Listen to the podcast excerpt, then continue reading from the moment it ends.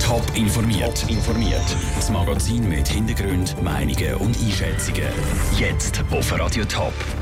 Wie gut die Schweiz gerüstet ist für starke Erdbeben und wie die Stadt Zürich zu so einem guten Rechnungsabschluss kommt, das sind zwei von den Themen im Top informiert. Im Studio ist Nina Frauenfelder.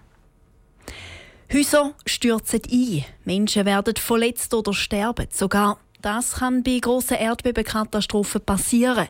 In der Schweiz ist das Erdbeben von gestern Abend eines der stärksten seit Jahren. Muss sich die Schweiz in Zukunft vor mehr so starken Erdbeben rüsten? Und ist das Land auch wirklich gerüstet? Der Beitrag von Melina Merten. Es war in der ganzen Schweiz zu spüren. Gestern Abend hat es im Kanton Schweiz ein Erdbeben von der Stärke 4,6 gegeben. Grosse Schäden sind nicht gemolden worden.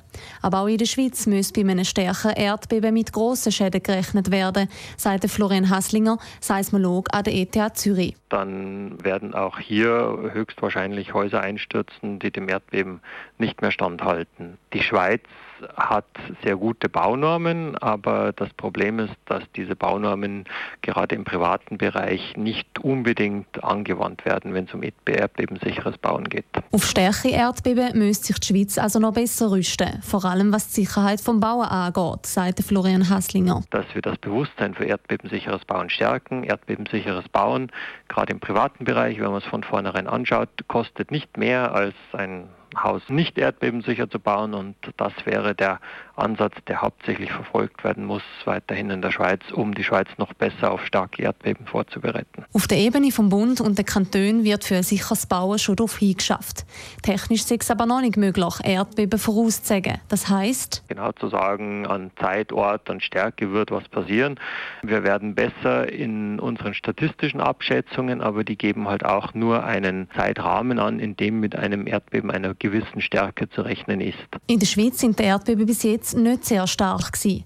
Der Florian Haslinger vermutet, dass auch zukünftig die Schweiz nicht von mehreren starken Erdbeben heimgesucht werde. Das ist der Beitrag von Melina Merten. Erdbeben von der Stärke 4,6 sind in der Schweiz alle 1 bis 2 Jahre möglich. Rund um die Rechnung der Stadt Zürich ist zuerst Rede von einem Defizit. Verschiedenste Zahlen haben die Runde gemacht. Heute hat der Stadtrat Daniel Leupi die Rechnung 2016 präsentiert. Und das Ergebnis ist alles andere als rot. Der Beitrag von Michel Porsche. Die Stadt Zürich präsentiert heute ein Plus von 288 Millionen Franken. Das positive Ergebnis hat verschiedene Gründe. Zum einen hat sich die Wirtschaft erholt, die Einwohner der Stadt Zürich haben so damit mehr Geld und das gibt höhere Steuereinnahmen. Neben den höheren Steuereinnahmen haben die verschiedenen Departemente ihre Budget einhalten als dritten Grund präsentiert der Stadtrat Daniel Leupi die Flughafenaktie als Sonderfaktor, wo direkt in die Rechnung eingerechnet wird. Wenn jetzt der Flughafen ansteigt und einen höheren Kurs gewinnen, müssen wir das aufnehmen und mit der Kursentwicklung steigt bei uns äh, der Ertrag. Zudem haben wir noch eine Rückstellung gebildet, um das abzufedern, die müssen auflösen. Auch das spült direkt in dem Sinne äh, Beträge in, in unsere Rechnung. Die Flughafenaktie ist konkret 72 Millionen über dem geplanten Budget von 2016. Diese Flughafenaktie ist aber auch ein Risikofaktor. Die nächste Rechnung können sie auch negativ beeinflussen, wie Daniel Leupi weiter sagt. Wenn der Flughafenkurs, der jetzt auf einer Allzeithöhe ist, mal oben runterkommt, dann geht es in die andere Richtung. Dann äh, haben wir vielleicht das Defizit nur, weil der Kurs sich negativ entwickelt hat. Das ist ja so. Weil die Stadt Zürich stetig wächst, muss in Zukunft vor allem im Bereich Bildung mit höheren Kosten gerechnet werden. Der Beitrag von Michel Porsche. Diskussion um eine mögliche Steuersenkung sei laut dem Stadtrat Daniel Leubi im Moment noch zu früh. Es ist lange nicht klar, ob es die Afro-Pfingsten wieder gibt, Winterthur. Bis im letzten Dezember. Dort haben die Verantwortlichen von der Nachfolgeveranstaltung «Eine Welt» bekannt gegeben, dass sie die Namensrechte der Afro-Pfingsten, die Konkurs gegangen sind, gekauft haben und seitdem Jahr ein Comeback gibt. Heute Morgen haben die Verantwortlichen ein Konzertprogramm vorgestellt und bei dem fällt auf, dass die ganz grossen Musik-Acts fehlen.